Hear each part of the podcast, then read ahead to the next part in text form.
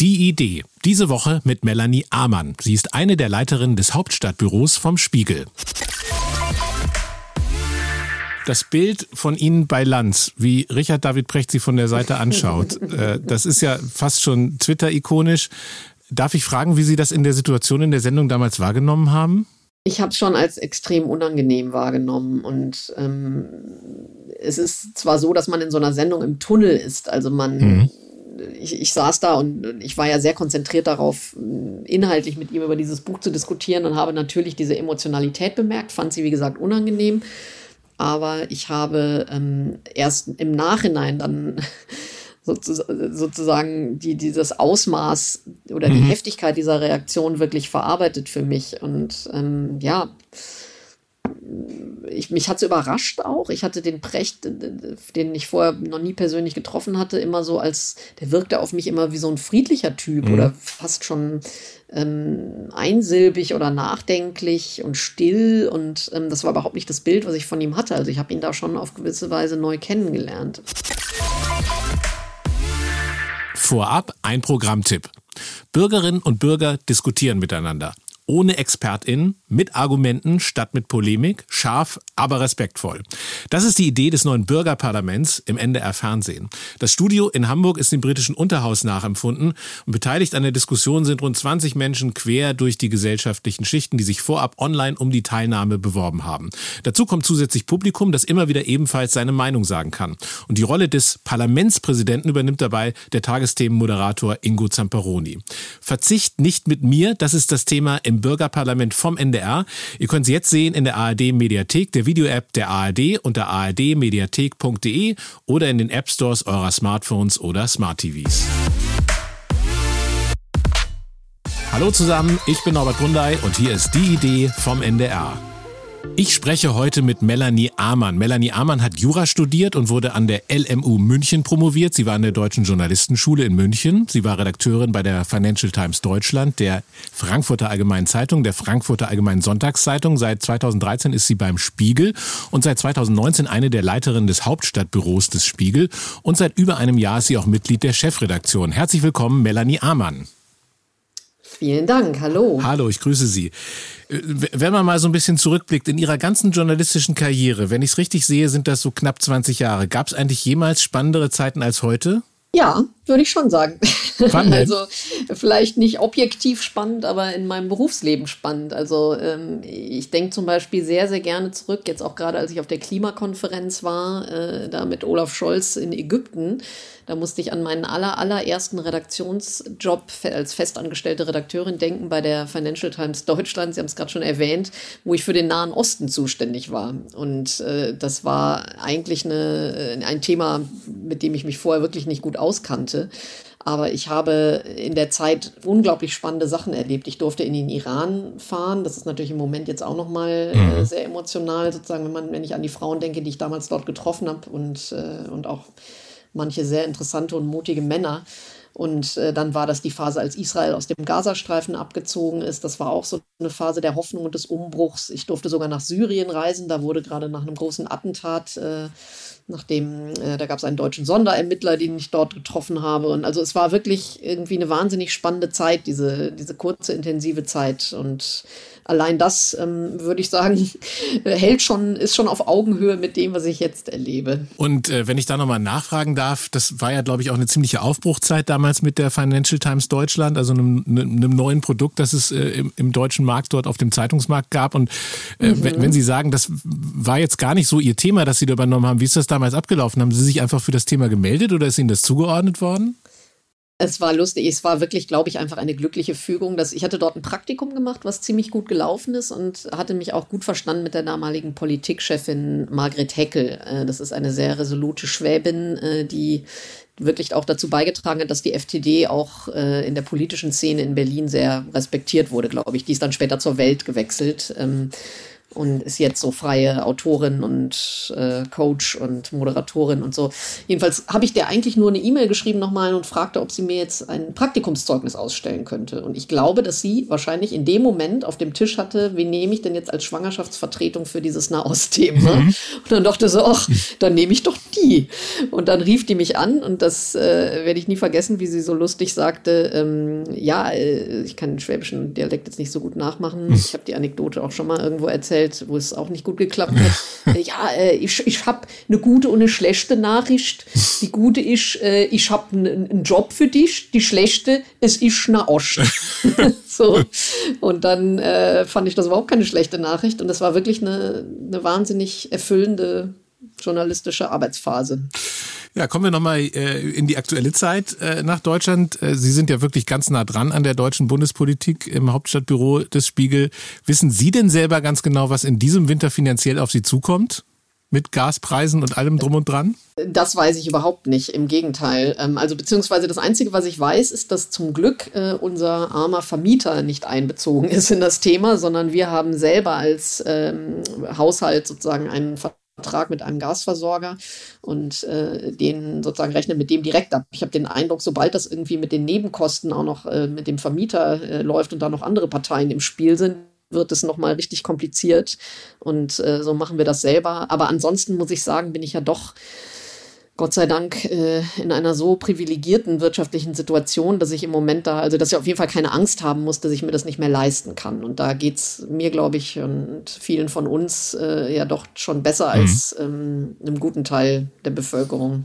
Aber haben Sie den Eindruck, dass die Bevölkerung einigermaßen weiß, was jetzt gerade auf sie zukommt? Ähm, ich glaube schon. Ich habe schon den Eindruck, ich, vielleicht ist es auch tatsächlich so, dass im Moment die Angst größer ist vor diesem Winter als das, was dann tatsächlich passiert. Denn mhm. man muss ja sagen, es gibt ja doch extreme Anstrengungen seitens der Regierung, diese Belastungen abzufedern. Und ich bin eigentlich, aber vielleicht liegt das eben auch an meiner äh, bequemen Situation, dass ich da nicht so diese Angst verspüre und denke, vielleicht sollten wir eher so ein bisschen diese Winterpanik äh, oder Winterhysterie ein bisschen runterfahren, anstatt ähm, anstatt uns da so zu gruseln. Ähm, also ich habe die Hoffnung, dass es vielleicht dann doch nicht so schlimm kommt, wie befürchtet.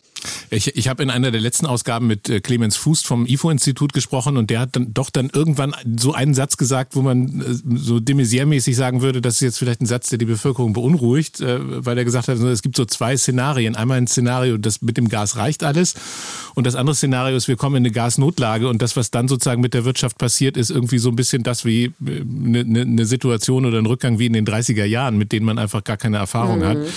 Ähm, aber ich habe den Eindruck, so niemand kann es eigentlich so richtig vorhersagen, weil es natürlich auch mit Wetter und, und, und, und allem Möglichen zusammenhängt.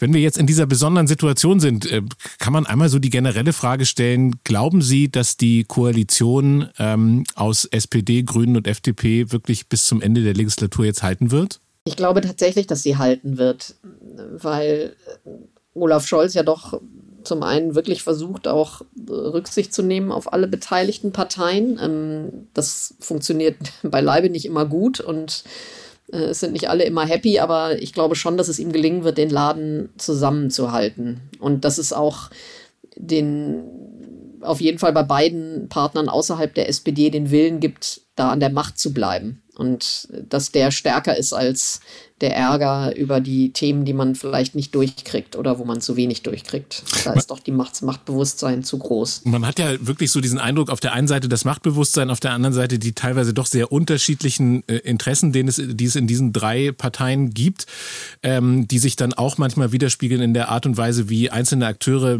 miteinander zusammenarbeiten.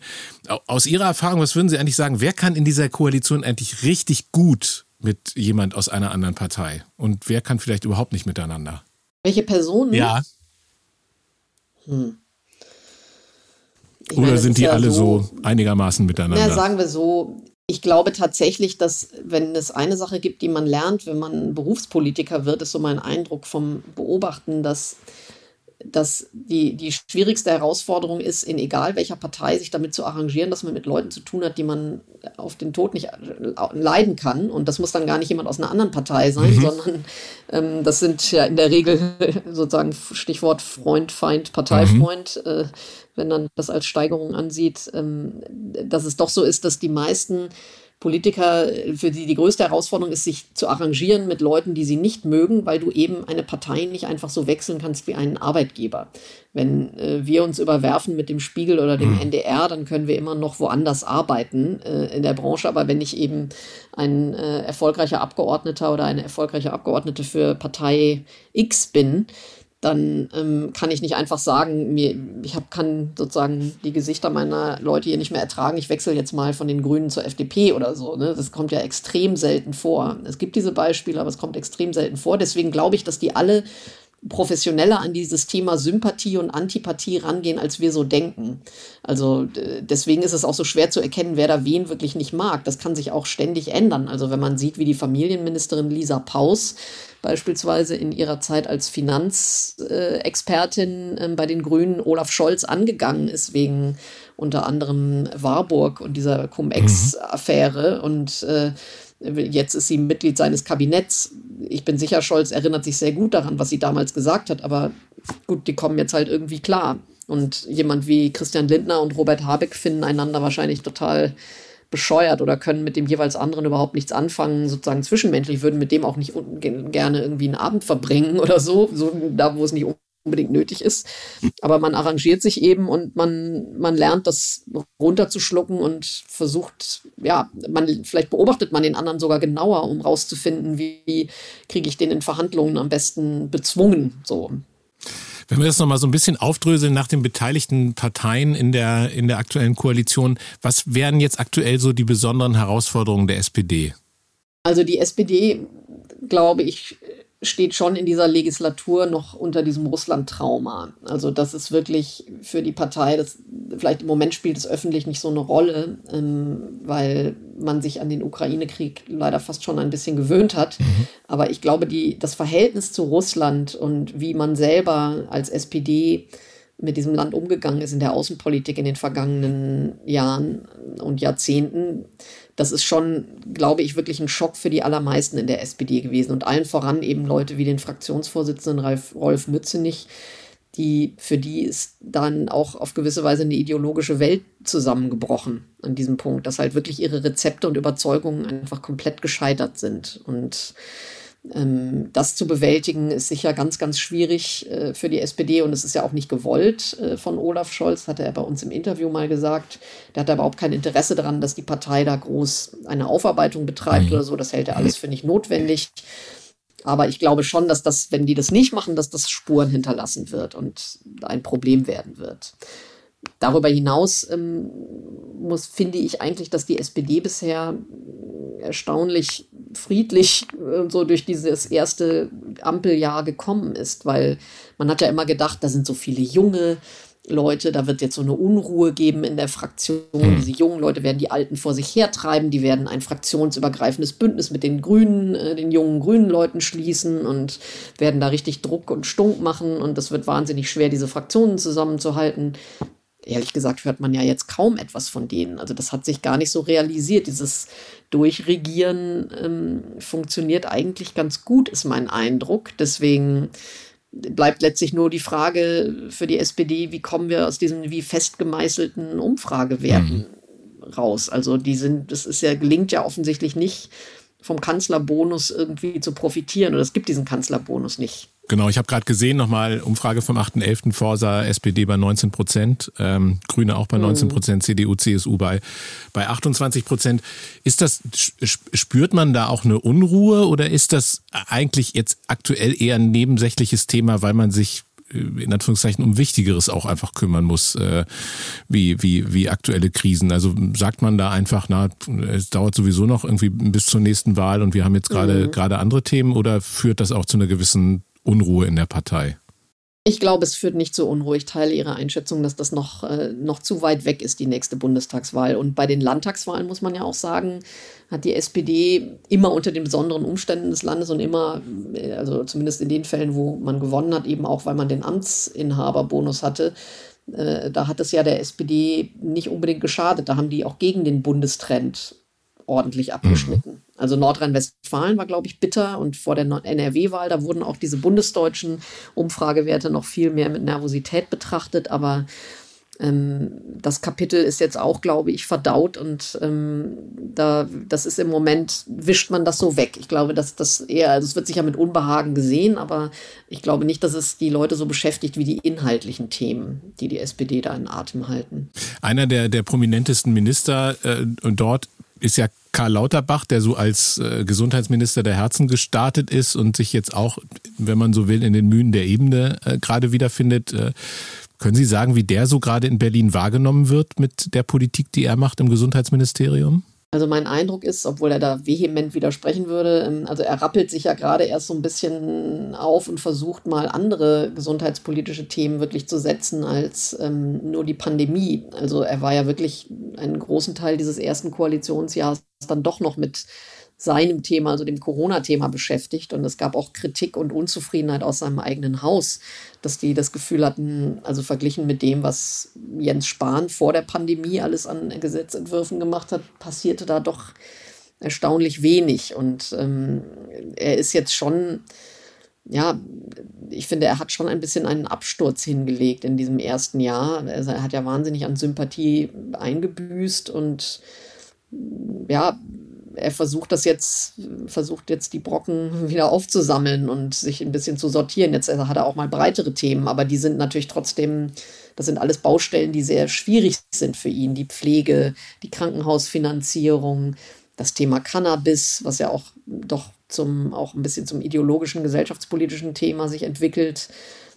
Also das sind alles keine wirklichen Gewinnerthemen. Also ich sehe gar nicht, wo er da auch bei der Beliebtheit wieder äh, sich berappeln soll in nächster Zeit. Wenn wir zum zweiten Partner gehen äh, in der Koalition, den Grünen, äh, was sind dort gerade die Herausforderungen? Ich meine, bei, ähm, bei Herrn Habeck sieht man eigentlich, also oder man hat den Eindruck, ihm sieht man am meisten dieses erste Jahr an optisch, wenn man ihn in mhm. Interviews äh, sieht äh, und, und, und die Belastung des Amtes.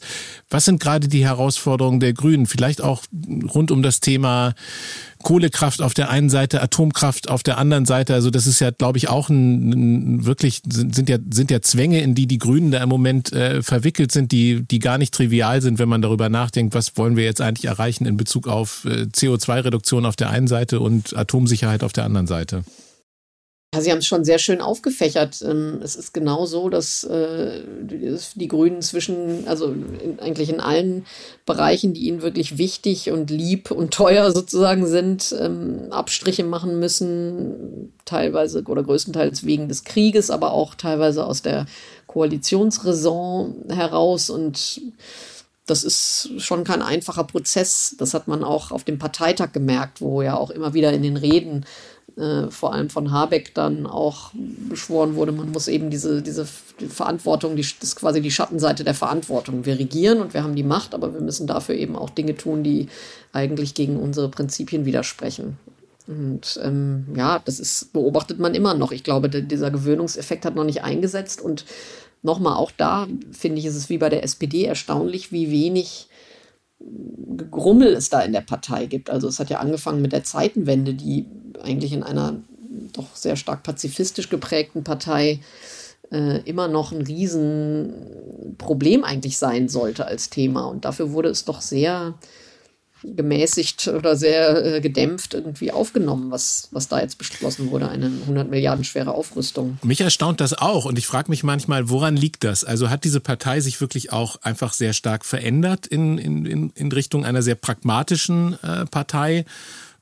Hat der, welche Rolle spielt der Vorstand dabei? Also hat der Vorstand diese Partei so gut im Griff? Vielleicht ist, also ich habe die Partei ein bisschen neu kennengelernt, jetzt in diesem Bundestagswahlkampf auch. Mhm. Ähm, als eine sehr, sehr disziplinierte Partei. Und das, das war mir vorher auch nicht so klar. Das habe ich eigentlich erst bei der Kanzlerkandidatur von Annalena Baerbock so richtig durchschaut. Das muss ich sagen an meine Kollegen, die die Grünen covern, mir aber auch eigentlich immer schon gesagt, aber mhm. man, man muss es mal selber irgendwie so verstanden haben. Also es ist schon eine Partei, aus der wenig herausdringt oder aus der doch die viel mit sich selbst ausmacht und die ähm, ja, wirklich disziplinierter bei solchen Konflikten ist, als ich gedacht hätte. Und ähm, ja, also das, das merkt man eben, dass das diese Zerreißprobe, vielleicht liegt es daran, dass man das schon zu Joschka Fischers Zeiten auf gewisse Weise ausgefochten hat. Vielleicht liegt es auch daran, dass solche ähm, wirklich extrem prinzipientreuen Vorreiter wie Hans-Christian Ströbele nicht mehr da sind und bis zu seinem Tod neulich auch jetzt nicht mehr so die Energie hatten, sich da einzumischen. Also es vielleicht fehlen da auch so die Galionsfiguren, die die andere Ansicht vertreten, aber ähm, es ist doch sehr alles ähm, gestreamlined, sage ich mal. Wenn wir einmal zur FDP rüber gucken, ist die auch diszipliniert? ja, wie man es nimmt. Ähm, also sie ist innerhalb der Koalition nicht diszipliniert, würde ich sagen. Also man hört ja schon von der FDP teilweise auch sehr scharfe Angriffe gegen ähm, die Koalitionspartner, insbesondere die Grünen, aber auch gegen den Bundeskanzler. Und ähm, da finde ich, das finde ich schon bemerkenswert. Die sind aber intern sehr geschlossen. Mhm. Also äh, obwohl eben das große Schuldenprogramm aufgelegt wurde von ihrem Finanzminister, ähm, haben die das auch erstaunlich cool genommen. Ähm, ich finde nur, dass bei denen es schon so ist, dass die teilweise sehr scharf auch schießen gegen, gerade gegen die Grünen, gegen Robert Habeck und bei diesem Atomthema ja doch sehr äh, direkt waren, drastisch formuliert haben. Also das ist schon auffällig. Ich habe gerade die, die Umfragen einmal genannt und da liegt die CDU, CSU in der Umfrage vom 8.11., wie gesagt, auf 28 Prozent. Heißt das, Friedrich Merz kann doch mal Kanzler werden in der nächsten Legislaturperiode? Also dafür ist es jetzt zu früh, würde ich mhm. sagen. Ähm, die Frage ist ja auch, ob er Kandidat wird. Ich gehe zwar davon aus, dass er Kandidat wird, aber wenn man sich jemanden wie Hendrik Wüst anschaut, der ja nun eine sehr erfolgreich oder stark gewonnene Wahl im Rücken hat, äh, ähm, also der wäre natürlich auch, wäre auch die Frage, ob man nicht mit so einer Zukunftshoffnung lieber antritt aus Sicht der Union, als jemandem, der doch schon sehr lange im Spiel ist. Das hängt natürlich auch dann von, den, äh, von der Stimmungslage zu dem Zeitpunkt mhm. ab. Also ich halte es für alles andere als ausgemacht, dass äh, die Union bei dem Wert bleibt, den sie jetzt hat, äh, oder beziehungsweise eigentlich eher, dass die SPD bei der Wahl bei dem Wert bleibt, den sie jetzt hat in den Umfragen. Ich denke schon, dass die auch gerade einfach mit dem Amtsinhaberbonus von Scholz äh, noch so viel äh, rausholen können für sich. Und wer weiß, wenn es kam ja die Eilmeldung heute, dass die Russen sich aus Cherson irgendwie zurückziehen, wer weiß, ob dieser Krieg nicht noch doch irgendwann ähm, äh, da im nächsten Jahr vielleicht schon etwas sich beruhigt. Wer weiß, ob das Energieproblem sich nicht schneller löst als gedacht oder leichter löst als gedacht. Und wer weiß, und das könnte dann eben wieder Olaf Scholz in die Hände spielen. Ja, Hendrik Wüst haben Sie gerade schon erwähnt. Daniel Günther ist auch noch so ein, so ein Name, der da möglicherweise eine Rolle spielen kann. Fragezeichen, spielt der eine, kann der eine Rolle spielen in der Union, eine größere? Ich glaube nicht, ehrlich gesagt. Mhm. Ich sehe ähm, Daniel Günther nicht als den großen Player äh, auf der Bundesebene. Ähm, hoffentlich wird mir dieser Satz jetzt nicht in mhm. fünf Jahren vorgespielt oder vorgehalten. Äh, Warum denn? Warum denn eigentlich nicht? Des Jahrhunderts. Warum denn nicht? Ähm, er ist, ich finde, er wirkt, also zum einen bin ich, da bin ich, fühle ich mich auf sicherem Boden, ähm, dass er eben doch in weiten Kreisen der Partei nicht die Akzeptanz hat, die ein Hendrik Wüst hat oder schon gar nicht die ein Friedrich Merz hat. Mhm. Also es gibt schon viele in der Union, äh, gerade, also hier müssen wir über die CDU sprechen, äh, weniger über die CSU, äh, die, denen Daniel Günther einfach zu links ist. Und mhm die ihn noch zu sehr im Merkel-Lager verorten, die, die, ich glaube, dass der für viele eben eher die Probleme für die CDU verkörpert als die Lösung für die Zukunft. Und auf der zweiten Ebene er ist schon, ich nehme ihn schon wahnsinnig stark als regionalen Player wahr. Ich höre wenig von ihm so auf der Bundesebene. Also er gibt sich auch wenig Mühe, so das Bundesfeld zu bespielen. Also wenn man das vergleicht mit einem Markus Söder beispielsweise, der ja wirklich den, noch immer den Ehrgeiz hat, äh, einmal die Woche irgendwo groß aufzutauchen. Und äh, dann vergleiche das mal mit einem Daniel Günther, den mhm. ich kann mich gar nicht daran erinnern, wann von dem das letzte Mal ein aufsehenerregendes Gespräch oder Interview in einem Sender oder in einem Printmedium war. Wenn wir in Richtung Markus Söder jetzt auch mal gehen, den haben Sie ja neulich, glaube ich, auch nochmal interviewt. In welcher Verfassung ja. haben Sie den denn getroffen? Weil wir reden jetzt sozusagen über einen Hendrik Wüst beispielsweise. Ähm, Söder ist ja jemand gewesen, der vor gar nicht allzu langer Zeit noch diese Kanzlerambitionen hatte. Ähm, hat er die denn immer noch und tritt er immer noch so selbstbewusst auf wie vielleicht vor anderthalb Jahren? Ja, also die wahre Verfassung des äh, Markus Söder wer, kann ich nicht durchschauen, mhm. weil er sie uns nicht zeigt. Also die, das, jedes Treffen, jede Begegnung mit Markus Söder ist die Teilnahme an einer Performance. Also das ist sozusagen, er wird für, für dich äh, als Gast oder Besucherin halt ein Theaterstück aufgeführt. Hm? Der, der, der kommt und ist der Konferencier und der, ähm, der Macker und der Macher und der, der Mann der witzigen Wortspiele und der Knallerzitate und da wird man aus der reinen Beobachtung, wie er auftritt, nicht entnehmen können, ähm, wie es ihm wirklich mhm. geht. So, ähm, ich glaube aber tatsächlich, dass er, also dieses Kanzlerkandidaturthema nagt vielleicht noch ein bisschen an ihm, aber äh, es ist doch äh, weit, äh, weitgehend verarbeitet und er konzentriert sich jetzt schon sehr eben auf Bayern. Und da sind die Probleme auch gewaltig genug. Da muss er ja schauen, dass er die nächste Wahl im nächsten Jahr gewinnt. Und wenn man sieht, wie sehr die AfD von den äh, von dem Energiethema profitiert. Ähm, wenn man sieht, wie sie in Niedersachsen, in einem Land, in dem sie immer schwach waren, ein westdeutsches Flächenland, das war immer schwierig für die AfD und jetzt auf einmal ähm, hat das doch also zu einem Rekordergebnis für AfD-Verhältnisse geführt. Bei der letzten Landtagswahl solche Ergebnisse sieht Söder natürlich und weiß, was die Gefahr für ihn da ist. Und ähm, ich glaube, dass er wirklich seine ganze Kraft darauf steckt und Berlin abgehakt hat in der Hinsicht. Ich finde das so als äh, kleinen Sidestep ähm, wirklich, wirklich interessant, dieses Thema auch der Authentizität. Äh, also Sie haben ja wirklich extrem viel äh, mit Politikerinnen und Politikern auf Bundesebene zu tun. Sollten Politiker eigentlich authentisch sein oder ähm, ist es einfach erfolgversprechender, wenn man eine Rolle spielt und sich inszeniert?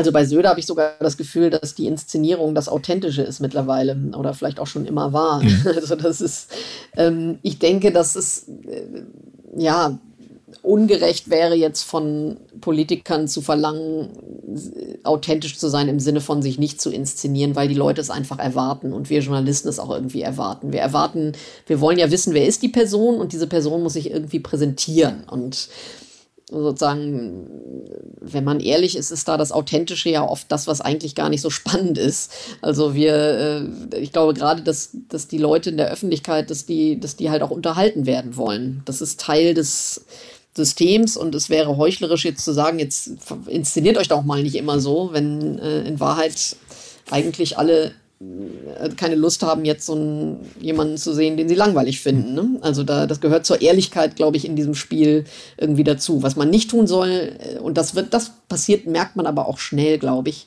ist sozusagen sich komplett zu verdrehen. Also wenn du eben kein Hau drauf bist, hat es auch keinen Sinn, dich als Hau drauf zu inszenieren. Und ich finde, man sieht an Daniel Günther, dass der das eigentlich ganz geschickt macht. Der guckt schon, dass er seine Themen irgendwie setzt und seine, sein, bei dem weiß man irgendwie, was so seine Positionen sind, aber der der kommt eben nicht mit einer riesen Bugwelle daher. Und umgekehrt, also da, da muss ja auch die Bugwelle muss ja auch zum Bug passen, sozusagen.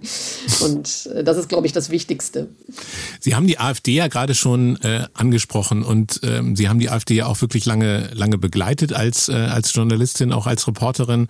Ähm, die Gewinne, die dort im Moment kommen, sind die eigentlich das Ergebnis einer Arbeit oder fallen sie aus Ihrer Perspektive der AfD jetzt einfach zu, weil die Zeiten gerade so sind, wie sie sind mit dem Thema Energiepreise beispielsweise? Ich habe schon den Eindruck, dass sie der AfD zufallen, so wie die Lage gerade ist. Ähm, es ist in Niedersachsen, also ich, sogar ich als eigentlich sehr AfD-Interessierte, ähm, könnte jetzt aus dem Kopf gar nicht sagen, wer der Spitzenkandidat da war. Und wenn ich das schon nicht sagen kann, können das wahrscheinlich die meisten äh, Niedersächsinnen und Niedersachsen auch nicht sagen. Und äh, das heißt, man hat eben diese Marke gewählt, also die Leute, die die AfD gewählt haben. Und das ist aus, sicher auch zu einem Teil aus ähm, Sorge um die aktuelle politische Lage, aus Sorge vor dem Winter. Damit kommen wir wieder zu unserem Thema vom Anfang. Mhm. Äh, also die, die Unabsehbarkeit, äh, wie lange diese Krise noch dauert. Ähm, dieses Gefühl, alles bricht so weg, alles bröckelt so weg, äh, diese Sehnsucht nach der alten Stabilität. Und das das wiederum ist ein Markenkern, den die AfD, an dem die AfD ja seit Jahren gearbeitet hat, so dieses mit uns soll es wieder normal werden. Das ist ja auch dieser Slogan, so Deutschland aber normal, mit dem äh, die in die letzten Wahlkämpfe gezogen sind. Ähm, und das ist schon insofern ein kleiner Teil auch der Erfolg der AfD da in der Hinsicht auf dieses heimelige oder Heimatgefühl irgendwie, dieses diffuse gesetzt zu haben. So das Gefühl, es, es kann nicht einfach alles so bleiben wie früher und warum müssen wir uns mit diesem Krieg auseinandersetzen. Was haben wir mit der Ukraine zu tun? Könnt ihr uns nicht einfach alle in Ruhe lassen? So. Und dieses Gefühl bedient die AfD eben sehr, sehr geschickt. Jetzt sind wir in so einer Situation, in der wir die, wir haben die Themen auch alle schon gestreift. Ukraine-Krieg, das Thema Energie, auch das Thema Abhängigkeit von, von, von China, auf das wir vielleicht jetzt gleich nochmal äh, eingehen können. Sie sind ja jetzt auch schon relativ lange sozusagen in, mit der Berliner Politik vertraut und haben ja auch die, die, die Merkel-Jahre jetzt noch, äh, jetzt noch miterlebt. Mhm. Hat sich Ihr Merkel-Bild eigentlich in den letzten Monaten geändert oder, ähm, oder gehörten Sie auch zu denen, die damals schon skeptisch waren in Bezug auf Abhängigkeit von Russland, russischem Gas äh, und, und, und, und, und diesen entsprechenden Themen, auch der, auch der, der, der Abhängigkeit von China unter Umständen. Mhm. Ja, ich muss sagen, mein Bild hat sich geändert, ähm, weil ich tatsächlich auch dieses Thema Russland früher vielleicht unterschätzt habe und im Nachhinein auch etwas ernüchtert darüber bin, wie wenig Merkel sich den offensichtlichen Fehleinschätzungen ihrer Amtszeit stellt im Nachhinein. Mhm. Also mit, wie sehr sie mit sich im Reinen ist über ihre Entscheidungen. Also, dass sie einfach auch den Eindruck erweckt, dass sie noch nicht mal reflektieren möchte oder sich auch gar, gar keinen richtigen Gedanken zu machen scheint oder also was sie vielleicht falsch gemacht hat oder also es ist eben so diese Merkelsche Art, also ich kann, kann für mich selber mir einen Reim drauf machen, warum sie so agiert, weil sie ja immer in ihren Entscheidungen so war, dass sie lange überlegt hat, lange abgewogen hat, bis ihr die, ein, bis ihr die Lösung kam, die sie als die einzig richtige ansah. Mhm. Und dann wird an dieser Lösung auch festgehalten. Mhm. Und zwar mit einer, muss man sagen, Härte und Halsstarrigkeit, die äh, schon äh, beeindruckend ist, äh, vor, vorsichtig formuliert. Und ähm, ich glaube, das ist jetzt das Problem, dass eben Angela Merkel zurückblickt auf ihre Amtszeit und sagt, ich habe es mir doch alles überlegt. Es ging, gab doch keinen anderen Weg. Und ich habe den genommen, der nach Abwägung aller Vor- und Nachteile immer noch so der vernünftigste war. Und das kann jetzt im Nachhinein doch nicht falsch sein. Warum soll das falsch sein? Die Dinge haben sich ja halt einfach geändert so. Und aber es war eben äh, damals einfach eine in der Vorausschau falsche Einschätzung der Dinge ein Unterschätzen der russischen Gefahr. Und da finde ich schon extrem schwierig, wenn eine frühere Bundeskanzlerin sich hinstellt und sagt, ich habe immer gesehen, dass der Putin ein Riesenproblem war. Ich habe immer gesehen, dass eine Gefahr von dem ausgeht. Ich wusste immer, der will die Europäische Union eigentlich zerstören. Ja gut, aber warum hast du dann nicht entsprechend gehandelt? Also das ist schon, finde ich, ein Widerspruch, den sie nicht auflösen kann. Und das, die Tatsache, dass sie sich da so jeder Kritik zu 100 Prozent verschließt und alles im Nachhinein goldrichtig war und einfach keine Handbreit, auch nur Selbstzweifel irgendwie zugelassen werden, obwohl das heutzutage völlig gefahrlos möglich wäre für sie, also ohne politische Gefahr sozusagen. Das finde ich schon, da sehe ich sie jetzt in einem neuen Licht. Das gilt auch für China. Also das finde ich schon ein bisschen deprimierend. Wenn man Politiker jetzt über so eine Strecke auch beobachtet, ist es vielleicht möglicherweise auch so, dass je länger man in so einem Amt ist, also Gerhard Schröder ist ja vielleicht auch so ein, so ein, so ein Fall, äh, desto, desto stärker sinkt die Selbstreflektiertheit bei solchen Themen? Das ist es eben. Ich hatte eigentlich von Merkel während ihrer Amtszeit immer den Eindruck, dass sie schon selbstreflektiert ist, verglichen auch mit anderen Politikern. Also es wurde ja immer über sie kritisch angemerkt von anderen Kommentatoren, so diese Entrücktheit, diese Unfähigkeit. Mhm äh, da ähm, einen anderen Kurs einzuschlagen und da wurde ihr ja Autismus vorgeworfen und was weiß ich und ich gehörte eigentlich immer eher zu denen, die sagten, nein, ich bin ich denke schon, dass Merkel da eh wirklich sich Gedanken gemacht hat und das Richtige irgendwie äh, sich dann eben für das aus ihrer Sicht Richtige entschieden hat und dass sie schon alle Argumente da wirklich auch sieht und gleich wägt. So, im Nachhinein habe ich da meine Zweifel. Im Nachhinein denke ich, habe ich sie falsch eingeschätzt. habe ich vielleicht doch ihre Fähigkeit zur Selbstreflexion irgendwie überschätzt und Vielleicht hat das auch mit der Art, mit dieser langen Amtsperiode zu tun, mit 16 Jahren unter dieser unfassbaren Arbeitsbelastung. Ich meine, das ist ja wirklich, muss man sich auch wieder sagen, was die für ein Pensum haben, die Spitzenpolitiker mhm. und ein Bundeskanzler oder eine Bundeskanzlerin sowieso nochmal. Das ist ja mörderisch. Also das mhm. würden wir keine mhm. zwei Wochen durchhalten, glaube ich.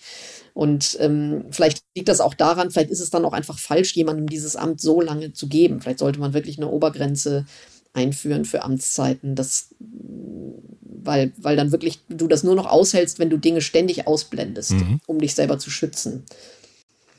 Sie haben neulich bei Anne Will gesagt äh, zum Thema China, Olaf Scholz weiß noch nicht, wie Deutschland mit China umgehen soll, wie er Deutschland aus der Abhängigkeit von China befreien soll. Also ich würde dem sogar zustimmen. Ja. ähm, und auf der anderen Seite würde ich denken, so, aber wer weiß es? Also ist nicht sozusagen die Geschichte der Abhängigkeit, also auch wenn man sich die ganzen Wirtschaftsströme anguckt, wenn wir sehen, was wir kommunizieren und äh, was wir, was wir konsumieren und was alles aus China kommt und wie stark sozusagen diese, diese Zusammenhänge sind, sage mal, vom billigsten Produkt bis hin zu High-End-Produkten wie einem, wie einem iPhone, äh, das wir in der Tasche haben. Ähm, wie kann eigentlich überhaupt so eine, so eine Befreiung aus der Abhängigkeit von China funktionieren? Also ich werfe Olaf Scholz oder also überhaupt nicht vor und wollte das auch nicht äh, tun mit dieser Aussage, dass er noch diese Strategie noch nicht hat. Mhm. Weil da gebe ich Ihnen absolut recht. Ähm, sowas lässt sich nicht mal eben in einer Woche äh, am Kanzleramtsschreibtisch äh, skizzieren. Wie, wie komme ich jetzt aus der China-Abhängigkeit raus? Mhm. Das finde ich völlig in Ordnung, dass das länger dauert. Die Frage, mein Kritikpunkt war ja eher, man fährt zu einem ohnehin außenpolitisch schwierigen Zeitpunkt nach Beijing. Man lässt, man geht dorthin zu einem Zeitpunkt, wo sich Xi gerade äh, zu, sozusagen zum Endlosdiktator hat krönen mhm. lassen und, und, stolpert da über die Gänge, ohne zu wissen, in welche Richtung wollen wir überhaupt mit China. Wie sehr gehen wir auf Konfrontation? Wie sehr bemühen wir uns um Diversifizierung und um ähm, vorsichtigen Rückzug oder vorsichtiges Lösen und vorsichtiges Entwickeln paralleler Handelswege. Und solange das nicht feststeht, weiß ich nicht, ob so eine Reise so eine gute Idee ist. Das ist eigentlich eher der Punkt. Aber mhm. dass diese Strategie dann auch 10, 15 Jahre dauern wird, bis sie vielleicht Wirkung zeigt, das ist, das würde ich schon so sehen, dass das sich nicht in einem Tag machen lässt. Er ist ja im Grunde jetzt zurückgekommen und hat dann sozusagen als den Coup eigentlich verkauft, äh, dass er dafür gesorgt hat, dass China sich zur, zur Atomfrage in Bezug auf Russland und die Ukraine äh, geäußert hat. Ist das, wie schätzen Sie die Wichtigkeit dieses Ergebnisses der Reise ein? Ist es so, wie hm. Olaf Scholz es betont hat, oder ist das jetzt im Grunde einfach auch ein guter Twist gewesen, um die Reise nochmal als positiv zu verkaufen?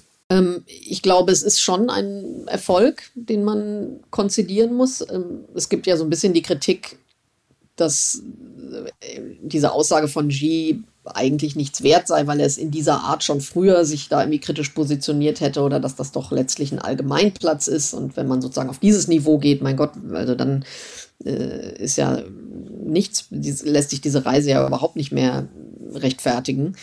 Ich sehe es nicht so. Jetzt steht dieser G20-Gipfel an und, und hinter dieses Statement kommt ja Xi jetzt auch nicht zurück. Und es ist klar, dass dieses Statement auf Russland gemünzt ist. Und wenn es Scholz gelingt oder den anderen G20-Staaten, das in dieser Runde auch als gemeinsame Position nochmal so festzuhalten. Also, und da ist China ja nun, das ist ja nun eine Vorfestlegung, die China getroffen hat durch diese Aussage. Vielleicht haben wir da am Ende eben bei G20 bis auf Russland ein einhelliges Urteil gegen jeden Einsatz von Atomwaffen, weil China aus der Nummer nicht mehr rauskommt. Sie haben es ja schließlich vorher schon mal so gesagt, dann warum sollen sie es nicht nochmal so sagen? Ähm, also, dass wer weiß, ob das nicht ein noch größerer außenpolitischer Erfolg werden könnte, wenn es tatsächlich gelingt, daraus dann eine G20-Position zu machen oder G19 plus Russland. Und äh, das wäre natürlich dann, also wenn das gelänge, hätte sich diese Reise wirklich gelohnt. Dann würde ich da die Kritik wieder ein bisschen zurücknehmen. Wir haben ja gerade ganz am Anfang äh, des Gesprächs über eine andere Reise gesprochen, nämlich zum, zum Klimagipfel. Wie haben Sie das erlebt und wie haben Sie Olaf Scholz da erlebt äh, bei, bei der Thematik? Weil wenn wir uns das, das gesamte Bild angucken, dann haben wir natürlich auf der einen Seite wirklich auch dramatische äh, Appelle, die dort, die dort abgegeben werden. Und äh, man hat das Gefühl, dass es sich alles gerade so extrem aufreibt zwischen der Realpolitik in einer schwierigen Kriegs- und Energiezeit und äh, auf der anderen Seite äh, schon dem Bewusstsein, dass sich etwas tun muss, damit bestimmte Ziele überhaupt nur halbwegs eingehalten werden können.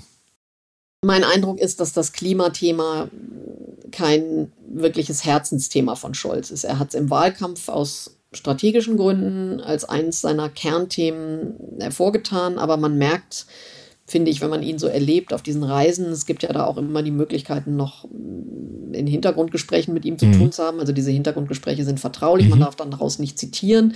Aber ich habe einfach so ein bisschen, also er würde das jetzt auch nie so sagen, mhm. selbstverständlich, dass er das, dass ihm das Thema nicht wichtig ist. Im Gegenteil. Also er sieht das auch, er sieht natürlich die, was für eine gewaltige Aufgabe da auf uns alle wartet ähm, und die dringend angegangen werden muss, sozusagen in dieser Abstraktheit sieht er das selbstverständlich auch so, aber verglichen mit den anderen Themen, die ihn umtreiben, ist mein Eindruck, dass es einfach kein Herzensthema für ihn ist und die Klimapolitik und sondern das macht er eben, weil er es machen muss und weil er die Notwendigkeit einsieht und das zeigt sich auch in seiner Politik. Also er versucht schon, da auch internationale Initiativen zu starten. Er hat ja diesen Klimaclub den versucht er ja ins Leben zu rufen. Da gab es auch eine größere Veranstaltung zu jetzt auf der Klimakonferenz. Das ist ja, da ist ja die Idee hinter, dass die Industriestaaten, die ihre Wirtschaft umbauen, um klimafreundlicher zu werden, dass die sich zusammentun und untereinander ähm, auch äh, sozusagen sich einigen sollen, dass die Nachteile, die die Industrie hat,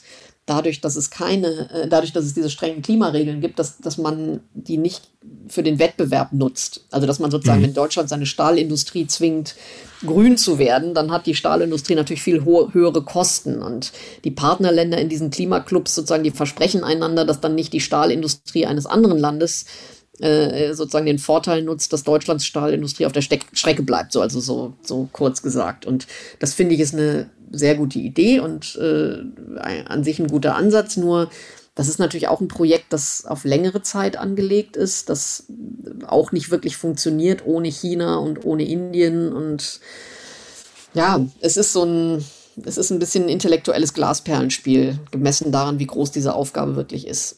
Und bei der Größe der Aufgabe, also ich bin ein total optimistischer Typ, aber ich glaube manchmal, dass dadurch, dass die, die Ergebnisse so langfristig sind, die dort erzielt werden, äh, werden sollen, dass halt kontinuierlich die Gefahr besteht, dass das einfach von täglicher Realpolitik aufgefressen wird. Also wenn man es jetzt mal mit einem ganz banalen Vergleich äh, nimmt, äh, wenn ich jetzt heute einen Burger essen will, dann äh, mache ich mir vielleicht keine Gedanken darüber, dass der, äh, dass das irgendwann schlecht für meine Gefäße ist in, äh, in 20 Jahren, so, weil der, der, der kurzfristige Genuss ist jetzt da auf der einen Seite und äh, auf der anderen Seite ist das, das, das langfristige Leid äh, möglicherweise noch weit entfernt. Und wenn das alleine für das Individuum schon so schwer ist, äh, diesen, diesen Transfer hinzubekommen, wie ist das erst in einem System von vielen Staaten, Ländern, wirtschaftlichen Interessen äh, möglich?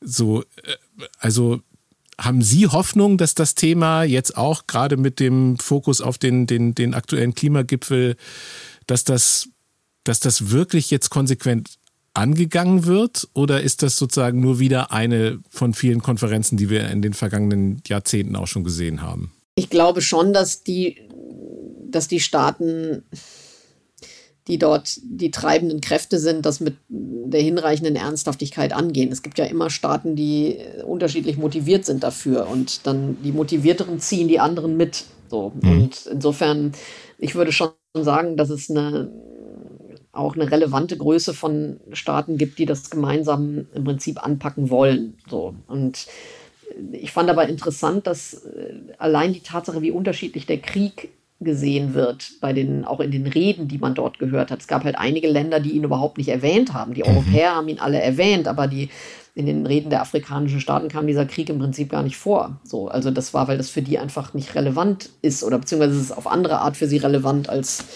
für uns. Und ich glaube, es ist eher das Problem, dass die äh, Länder des globalen Südens, also die man früher die Entwicklungsländer mhm. sozusagen genannt hat, die sehen, wie jetzt auf einmal die Industriestaaten, die ihnen jahrelang gepredigt haben, äh, jetzt äh, lasst das doch mit den fossilen Energien und wir müssen alle grün werden, grüner Wasserstoff und Solar und Energie, äh, Windenergie mhm. und was weiß ich, dass die sehen, jetzt kommen, kaum, kaum hat dieser Krieg angefangen, ähm, fangen auf einmal werden Terminals für Flüssiggas gebaut und werden Pipelines neu gebaut und werden irgendwie wollen die auf einmal und dass wir auch Gasfelder erschließen. Also zum Beispiel Deutschland unterstützt ja die Exploration eines Gasfeldes im Senegal und auf einmal laufen die Kohlekraftwerke länger und Deutschland setzt den CO2-Preis die Erhöhung aus. Und das heißt, es, es, es ist eher so, dass, glaube ich, sich manche Länder des globalen Südens langsam etwas veräppelt vorkommen, dass äh, auf einmal ähm, eben dann die Industriestaaten doch, um ihren Energiedurst zu stillen, jetzt auf genau die ähm, Verpestungsenergiequellen äh, setzen, die man jahrelang versucht hat, den Entwicklungsländern auszutreiben es wird in dem Kontext ja auch relativ viel über die Klimaproteste der letzten Generation gerade gesprochen. Irgendwie auch, ich meine, Sie wohnen in Berlin, auch im Zusammenhang mit dem Unfall, bei dem eine Radfahrerin gestorben ist. Welchen Blick haben Sie auf, auf diese Proteste? Weil teilweise ja eine sehr breite Diskussion dort jetzt stattfindet, wo schon RAF-Vergleiche gemacht werden. Wie, wie blicken Sie mhm. gerade auf die, auf die Entwicklung dieser Proteste? Also ich halte diesen RAF-Vergleich völlig maßlos und völlig übertrieben, äh, für völlig übertrieben. Aber ich muss sagen, ich, ich kann wirklich von diesen Straßenblockaden, äh, kann, mit denen kann ich überhaupt nichts anfangen. Und ich lebe hier in Berlin jeden Tag. Ich trage leider selber auch zum Verkehr äh, deutlich bei mit meinem Auto. Mhm. Aber äh, man, gerade weil die Situation so gravierend ist, war es für mich eigentlich nur eine Frage der Zeit, bis durch die Blockaden, die ja die, das Verkehrschaos noch verstärken, so etwas passieren konnte. Und für mich spielt es auch keine Rolle, ob dieser Rettungswagen, der bei dem Unfall der Radfahrerin dann äh, zu spät gekommen ist, ob der dann im Endeffekt gebraucht wurde oder nicht. Ähm, entscheidend war, er war nicht da. Und er war auch, es kam auch später wegen der Proteste und seines acht Minuten. Acht Minuten zählen auch bei der Rettung von jemandem. Und wenn ich mir vorstelle, dass mein Kind oder sonst jemand, ein von mir geliebter Mensch, nicht rechtzeitig gerettet werden kann, weil wegen der Klimaproteste irgendjemand äh, also ein, ein Krankenwagen im Stau steht, das ist für mich so unvorstellbar. Das finde ich ist einfach durch nichts gerechtfertigt. Das gilt auch für diese Feueralarme, die die auslösen, äh, dass dann die Feuerwehr rast zum Reichstagsgebäude, um äh, einen vermeintlichen Brand zu löschen. Derweil ist vielleicht irgendwo ein anderer, ein echter Brand, der wirklich gelöscht werden müsste. Und im Reichstag war es nur eine Aktion von letzte Generation, die mal irgendwie zeigen wollten, dass es fünf vor zwölf ist oder so. Da habe ich wirklich nicht das geringste Verständnis für. Und das macht mir auch Sorgen. Und für diesen Kunstprotest kann, dem kann ich ohnehin nichts abgewinnen. Also das ist alles, äh, finde ich, geht alles in eine ungute Richtung. Ganz anderes Thema. Das Bild von Ihnen bei Lanz, wie Richard David Precht Sie von der Seite anschaut, äh, das ist ja fast schon Twitter-ikonisch. Darf ich fragen, wie Sie das in der Situation in der Sendung damals wahrgenommen haben? Ich habe es schon als extrem unangenehm wahrgenommen. Und ähm, es ist zwar so, dass man in so einer Sendung im Tunnel ist. Also man, mhm. ich, ich saß da und ich war ja sehr konzentriert darauf, inhaltlich mit ihm über dieses Buch zu diskutieren und habe natürlich diese Emotionalität bemerkt, fand sie, wie gesagt, unangenehm. Aber ich habe ähm, erst im Nachhinein dann sozusagen die, dieses Ausmaß oder die mhm. Heftigkeit dieser Reaktion wirklich verarbeitet für mich. Und ähm, ja, ich, mich hat es überrascht auch. Ich hatte den Precht, den ich vorher noch nie persönlich getroffen hatte, immer so als, der wirkte auf mich immer wie so ein friedlicher Typ mhm. oder fast schon ähm, einsilbig oder nachdenklich und still. Und ähm, das war überhaupt nicht das Bild, was ich von ihm hatte. Also ich habe ihn da schon auf gewisse Weise neu kennengelernt. Glauben Sie denn, dass man, so ist ja der Titel des Buches, Mehrheitsmeinungen machen kann als Journalist? Wie meinen Sie das? Äh, naja, also dem, der Titel des Buches ist ja, wie Mehrheitsmeinung gemacht wird. So, ne? Und glauben Sie, ja. dass wir als Journalisten Mehrheitsmeinungen machen können? Ach so. Ja, also ist das nicht irgendwie auch der ein bisschen unsere Existenzberechtigung äh, oder dass wir selbstverständlich durch unsere Art der Berichterstattung Berichterstattung und Kommentierung Einfluss auf die öffentliche Meinung nehmen. Ähm, das ist, ich finde es halt, da schwingt ja in der Formulierung mit sozusagen Meinungsmache. Das, das genau. impliziert ja so Manipulation, ähm, Leuten was aufzudrücken, was, äh, was sie eigentlich nicht denken. Also, dass wir sie quasi auf die falsche Spur schicken. Ja. Und das ist, halte ich für falsch. Und der, der Witz ist ja auch, dass eigentlich Precht und Welzer selber ja sagen, also das ist ja so ein fundamentaler Widerspruch in ihrem Buch, dass sie einerseits sagen, die Medien machen Meinungen, die es eigentlich gar nicht gibt, und andererseits sagen, die Leute haben nicht die Meinung der Medien und lehnen deshalb die Medien ab. Mhm. Also was ist jetzt das Richtige? Also manipulieren wir die Leute, bis sie das Falsche denken? Oder ähm, schreiben wir so lange das Falsche, bis die Leute sich von uns abwenden? Also ich glaube, dass die, das Publikum sehr intelligent ist, viel klüger, als man, als äh, vielleicht Richard David Precht und Harald Welzer sie, sie sehen. Und dass die, oder ich hab, verliere zumindest die Hoffnung darauf nicht, dass man schon sieht, dass es den Versuch gibt bei uns, das abzubilden, was wir durch Recherche und persönliche Eindrücke erleben und das gegebenenfalls auch zu kommentieren. Aber ähm, dass da irgendwie der Versuch ist, Leute zu indoktrinieren, ja, ich frage mich immer, wo das herkommt. Vielleicht bin ich da irgendwie blind für, aber ich glaube, das Problem ist, dass viele Leute uns einfach nicht mehr konsumieren, dass irgendwann ein Bruch stattgefunden hat, mhm. äh, eine Entfremdung stattgefunden hat und dass sich dabei, dabei damals äh, Bilder verfestigt haben, vielleicht von unserer Arbeit, die jetzt nicht mehr stimmen, aber jetzt ist es zu spät und jetzt kriegt man eine bestimmte Gruppe von Leuten nicht mehr zurück zu uns. Mhm. Und also ich gebe Ihnen ein Beispiel. Ähm, wir haben, ich bekomme oft Briefe von oder Mails von Lesern, die sagen, ja, sie kümmern sich jetzt immer um dies und das.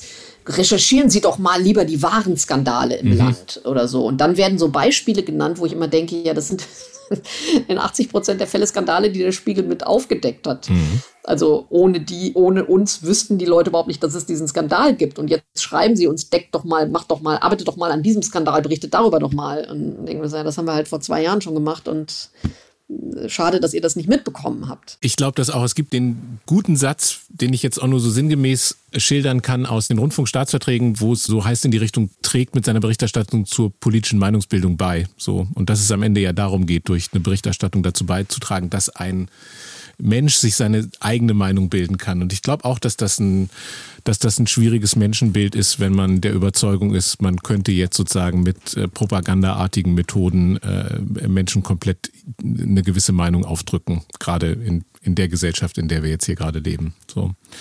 Ähm, hm. Precht und Welzer ja. schreiben ja auch massenmedial gehetzte und getriebene Politiker, die zudem jede Äußerung, ja jeden Gesichtsausdruck durch vorauseilende Selbstzensur überprüfen müssen, um nicht skandalisiert zu werden, dürften kaum die notwendige Gelassenheit haben, um eine weitsichtige und vernunftgeleitete Politik zu verfolgen. Haben Sie da recht?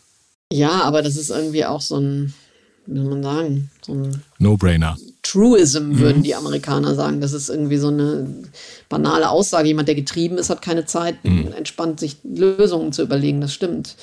Das ist wahr. Und ich glaube schon auch, dass es natürlich sozusagen sich selbst verstärkende Mechanismen gibt in den Medien, denen wir uns leider noch nicht oft genug entziehen. Also es werden schon auch Themen forciert, Randaspekte forciert, wo man vielleicht lieber mal die Sicht auf ein anderes Thema lenken sollte. Das passiert uns schon auch immer wieder. Und das ist aber nicht so, dass wir dafür jetzt Herrn Precht und Herrn Welser bräuchten, um uns das zu sagen. Wir, wir ist es, na, vielleicht muss man akzeptieren, dass, es, dass, die, dass das wahrgenommen wird und auch kritisiert wird. Und man sollte es eher als Chance nutzen, das noch entschiedener abzustellen oder einzudämmen.